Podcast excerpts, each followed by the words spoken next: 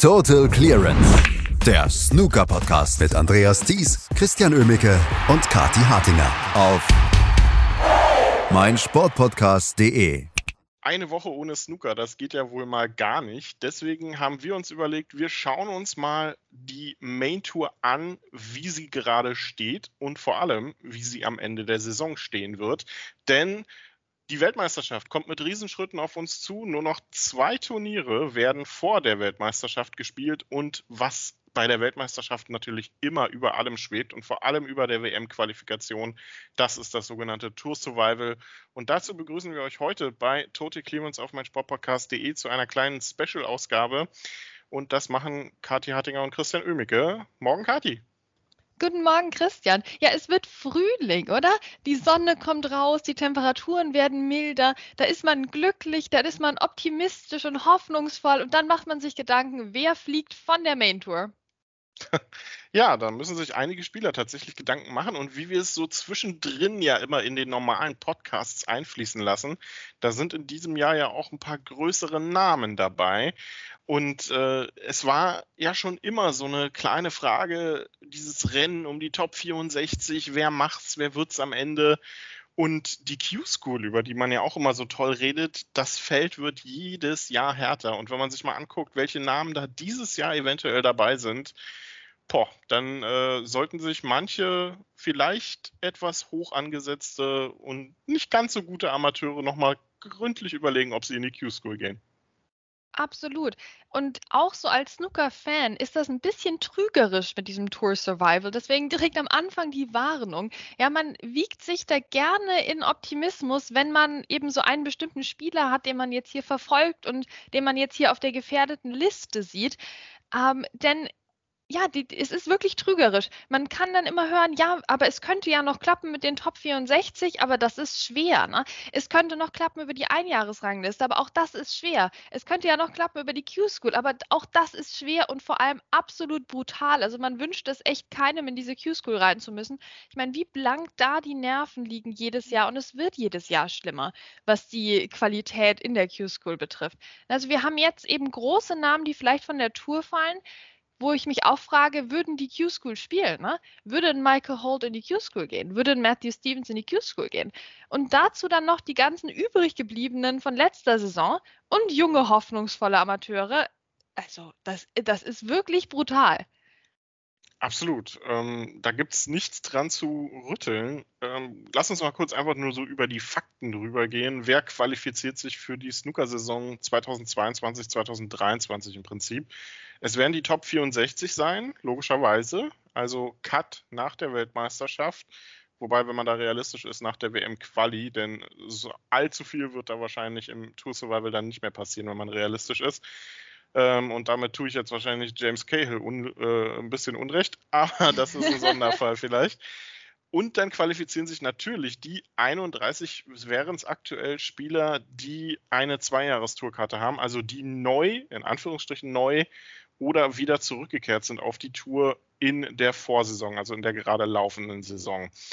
Sollte sich einer von denen noch in die Top 64 äh, spielen, da denke ich so zum Beispiel an Xiao Yupeng, der da nah dran wäre, würde ein weiterer Platz frei werden ähm, über andere Qualifikationen und davon gibt es tatsächlich eine ganze Menge.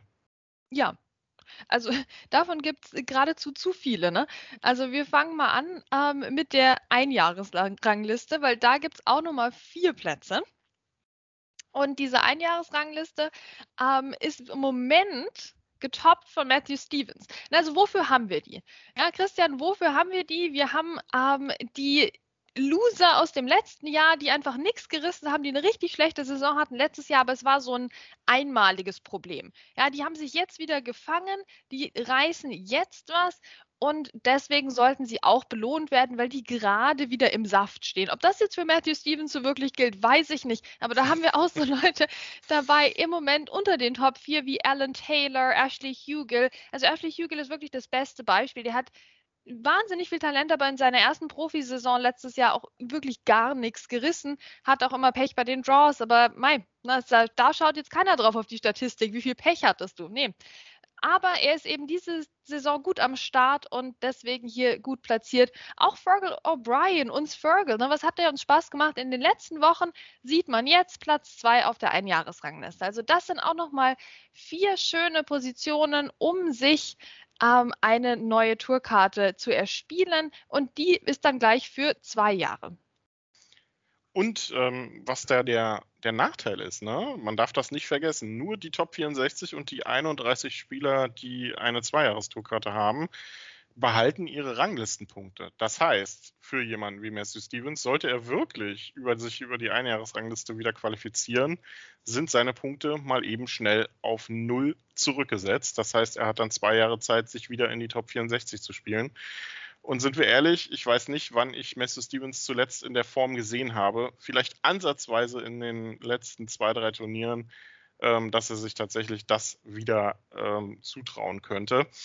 Gefühlt ist er ein Spieler ähm, und inzwischen so knapp 20 Mal auf der, äh, für die Main Tour Saison, nächste Saison qualifiziert. Das ist CJ Hui. Der wäre sogar in den Top 4 der Einjahresrangliste, hat ja zusätzlich noch die Amateur-WM gewonnen und toppt gerade die Q-Tour-Rankings. Also der Mann, äh, der hat irgendwie was vor für die nächsten Jahre. Ähm, Q-Tour ist da nämlich das nächste Stichwort, ne, Kati? Ähm, die Qualifying Tour für die Main Tour, die gerade läuft. Ähm, das sind, ist quasi der Nachfolger der Challenge Tour, über die sich ja äh, Lukas Kleckers qualifiziert hatte. Ähm, nur zwei Tourkarten werden da ausgespielt. Zu wenig oder kann man da vielleicht äh, mal in den nächsten Jahren sagen, ähm, ja, eigentlich reicht es aus? Ja, das ist, glaube ich, die große Frage. Ne? Denn das ist jetzt auch wieder natürlich mit der Q-Tour was für die aktuellen Amateure.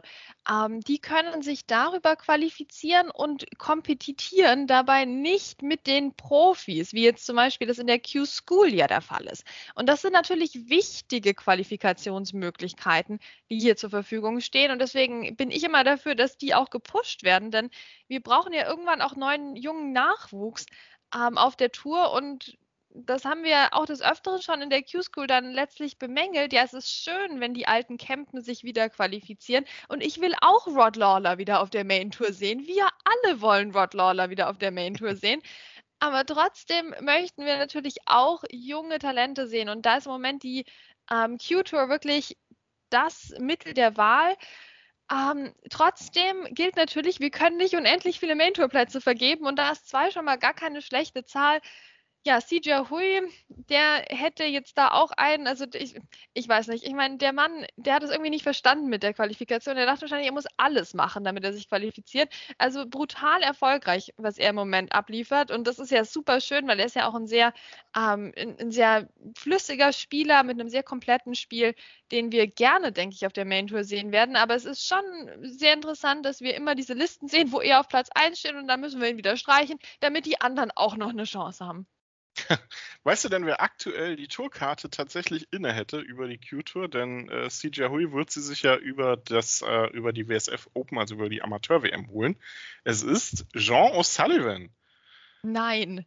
Doch. Nein, hätte, Christian. Der wäre aktuell als äh, Sieger des dritten Events der Q-Tour, ein Event steht ja noch aus, ähm, wäre aktuell qualifiziert. Die 16 folgenden dann wiederum ähm, wären äh, qualifiziert für ein weiteres Event, also quasi ein, ein, eine Q-Tour Playoff, ein Q2 Playoff Turnier, wo dann der zweite Spieler, der sich eine Tourkarte holt, ermittelt wird.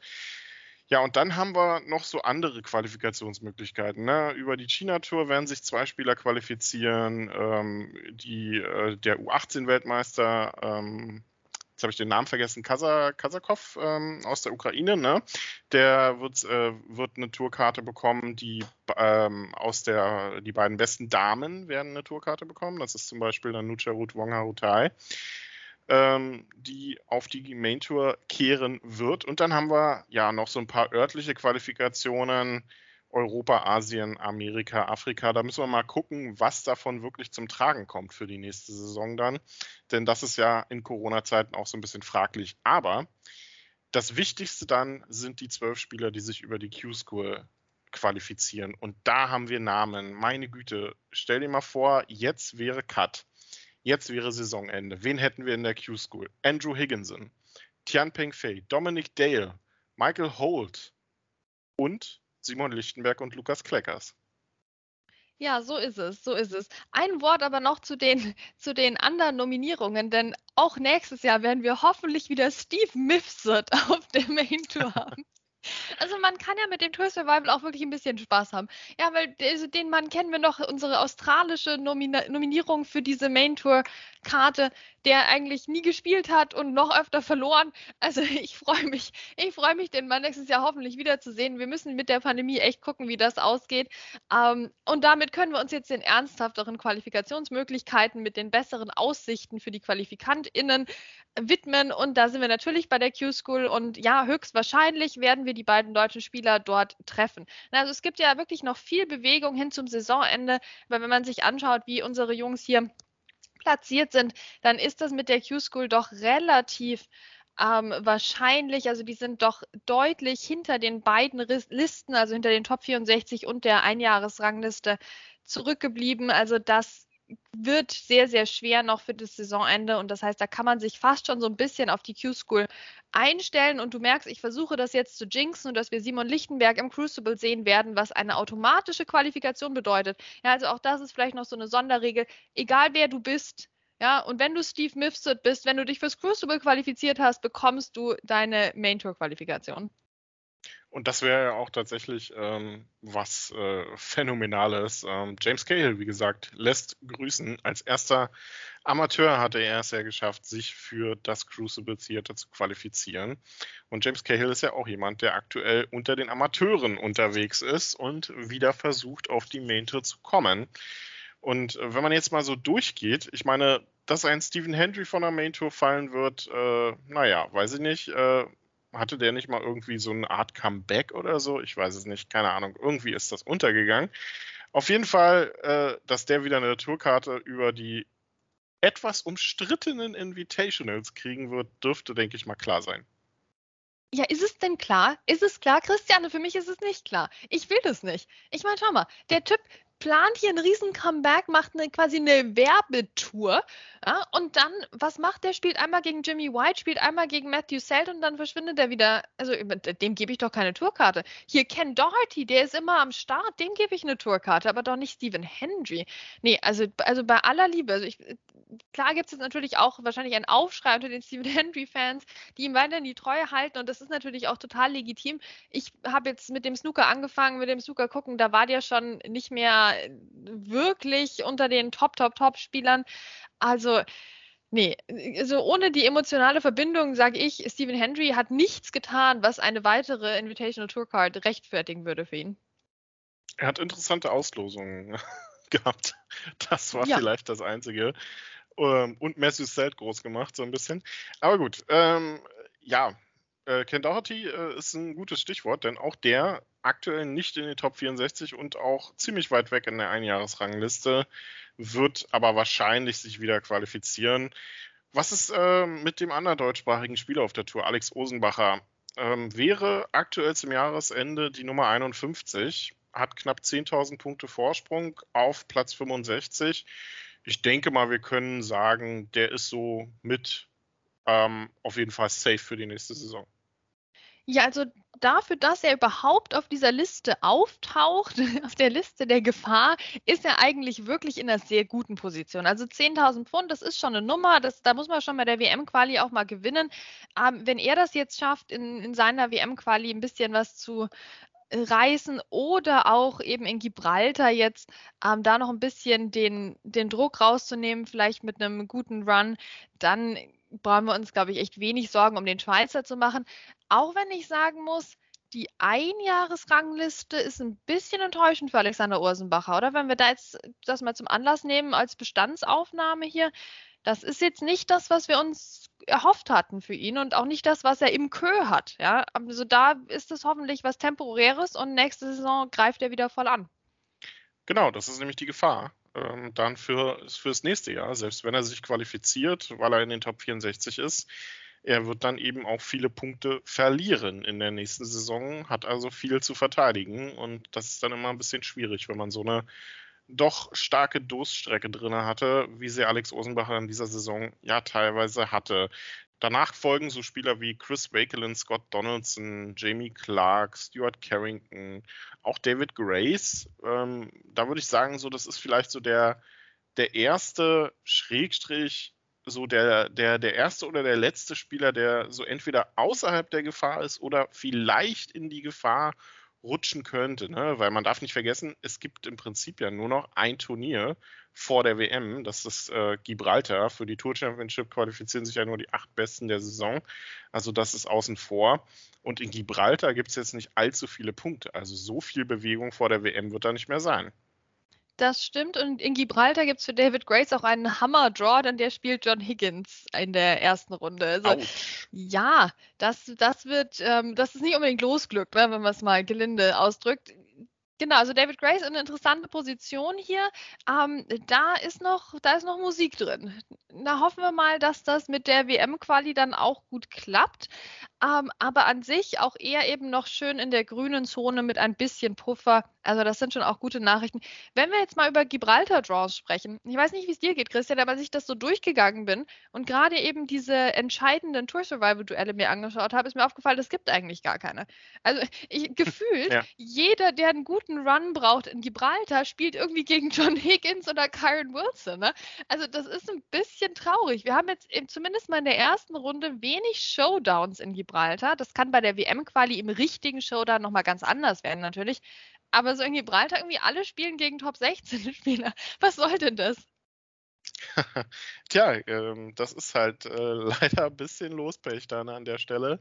Ähm, ja, die WM-Quali ist ein gutes Stichwort, denn da geht es dann tatsächlich um die Wurst, ne? weil da gibt es halt das hohe Preisgeld da geht's richtig los. Und äh, wer, wer, je nachdem, wann man einsteigt in die WM-Quali, das ist ja auch nochmal so ein, äh, so ein Thema. Denn die Top 32 nach den Top 16, also sprich Platz 17 bis 48, die steigen erst in der letzten Runde ein. Für die würde es mal direkt um 15.000 Pfund gehen. Das Problem ist nur, verlierst du dein erstes Match, hast du nichts. Und genau das ist das Problem für die niedriger platzierten Spieler. Die letzten 112, äh, beziehungsweise die letzten äh, steigen ja erst ein. Das sind 16 Qualifikanten, also 16 Wildcards nenne ich sie jetzt mal für die WM-Qualifikation, plus die letzten 16 in, äh, auf der Main Tour. Die steigen ein in der ersten Runde gegen dann 32 höher platzierte Spieler. Gewinnst du dort, kriegst du 5000 Pfund. Verlierst du, kriegst du nichts. Die nächsten, die einsteigen, kriegen 10.000 Pfund, wenn sie gewinnen, aber verlieren sie, kriegst du nichts. Das heißt, wenn du da irgendwo platziert bist, so Platz ähm, 70, 80, kann dein Tour Survival mal eben 10.000 Pfund und einen Frame entfernt sein oder 0 Pfund und Q-School. Boah, ich dachte, das gilt immer nur für das Preisgeld, Christian. Ich dachte, die kriegen die Punkte trotzdem. Das ist ja brutal. Was machen wir denn im Snooker mit den armen Leuten? Stell dir mal vor, du spielst da so einen Entscheidungsframe hier. Ähm, und der dauert 38 Minuten und, und 15 Sekunden und am Schluss geht es auf die letzte Schwarze und du verlierst. Also ich weiß nicht, wir machen es uns schon auch nicht einfach im Snooker, finde ich, ähm, mit der WM-Qualifikation und allem, was da so dazugehört. Also das wären intensive Wochen. Also wir Fans gucken uns das dann an und denken uns, wie schön, Mensch, Überraschung, Überraschung bei der WM-Qualifikation. Und dann kann das direkt das Aus für die Karriere von jemand Etablierten bedeuten. Ja, ja, ja. Also Snooker ist wirklich ein Nervensport. Das haben wir in der Türkei gesehen mit den vielen Entscheidungsframes und das haben wir auch in der Türkei schon ein bisschen gesehen. Ähm, da, es ging ja um viel Geld in der Türkei. Ja, bei diesem sehr glamourösen Turnier. Und auch da haben wir natürlich schon Anflüge gesehen von Tour Survival Panic. Zum Beispiel beim Michael Holt, ne, der sehr emotional wurde in seinem Erstrundenmatch, was ja in den Entscheidungsframe ging, den er dann geholt hat also ist, man merkt es schon, die Nerven liegen blank, selbst bei den etablierten Spielern und Gibraltar wird da, denke ich, so eine interessante Mischung aus Urlaub für die Top-Spieler und knallharter Arbeit für die nicht so gut platzierten Spieler werden. Ja, Gibraltar wird stressig und die Weltmeisterschaft wird auch stressig, denn ja, da geht es einfach um so viel. Ne? Und vor allem haben wir so viele Spieler auch, die aktuell vielleicht noch safe sind, aber da durchaus Gefahr laufen, ähm, von der Tour zu fallen. Und da fällt mir gleich ein Name einfach ein, weil ich da persönliche Verbindungen zu habe als 20-facher German Masters-Sieger. Tapjaya Onu steht aktuell auf dem Hot Seat, wenn man so will, Platz 64. Und darüber haben wir Namen Sunny Akani, Martin O'Donnell, Elliot Slesser, unser Abwesender vom Dienst, Kurt Mefflin und auch Jungspund Olli Lyons. Ist noch nicht ganz safe. Ja, das ist gruselig. Es ist gruselig, Christian.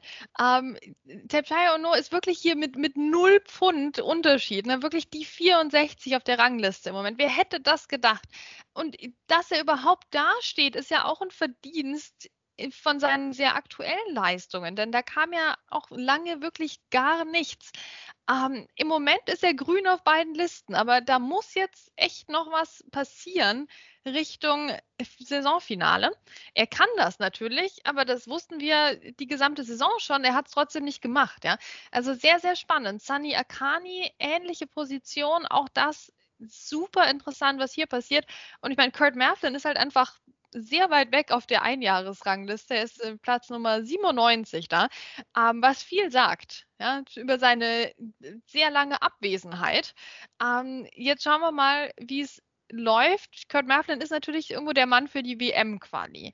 Ja, also da ist natürlich eine große Gefahr dafür, die um ihn herum, dass er das damit einfach zementieren wird. Ähm, Oliver Lyons hat ist gut platziert auf der Einjahresrangliste. Und das ist halt wieder die, diese, dieses Domino-Spiel, was wir jetzt hier veranstalten. Ähm, weil wenn er halt aus den Top 64 rausfliegt, dann ist er immer noch eben gut auf der Einjahresrangliste dabei und würde sich dann so qualifizieren, dann würde er da wieder jemanden runterkicken.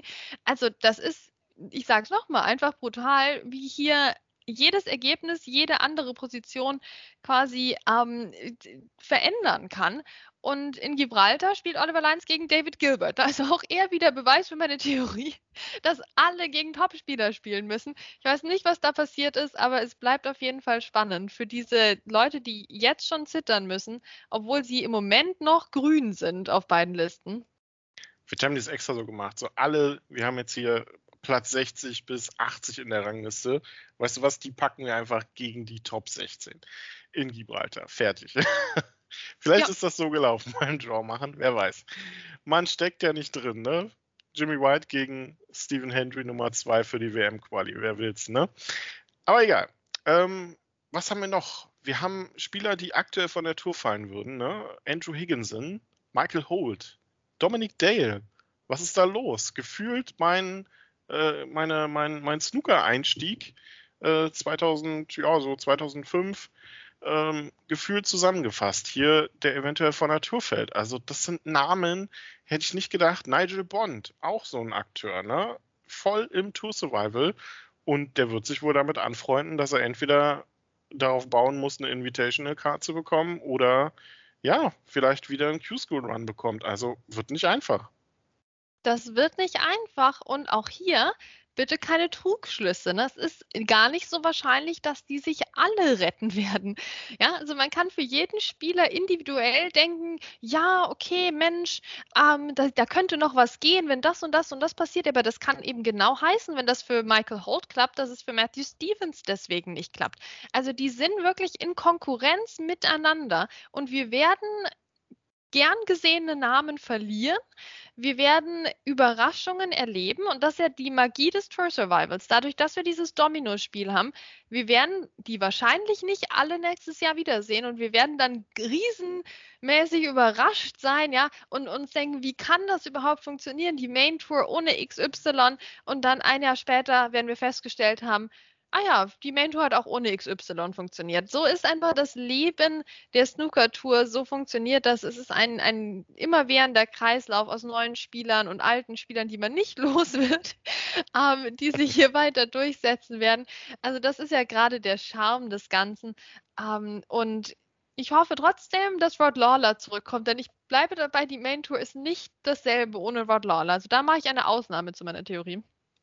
Absolut, zumal ja Rory McLeod und Lee Walker ähm, von der Main Tour fallen werden, wahrscheinlich wieder und damit ja allein die durchschnittliche Stoßzeit ähm, der gesamten Main Tour mal um zwei bis drei Sekunden einfach mal angehoben wird dann.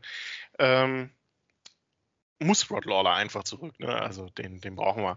Aber wir haben auch noch so ein paar Jungspunde, ne? D ähm, die immer wieder gezeigt haben, dass die Lernkurve auf der Main Tour einfach unfassbar steil ist. Ben Hankern zum Beispiel, Aaron Hill, Peter Devlin, Jamie Wilson, Julian Boyko und auch Jean Maddox, ähm, die einfach zu wenig getan haben, muss man so sagen, in den zwei Jahren. Und vor allem bei Jamie Wilson fällt mir auf, hatte der nicht so einen unfassbar guten Start auf die Main Tour eigentlich?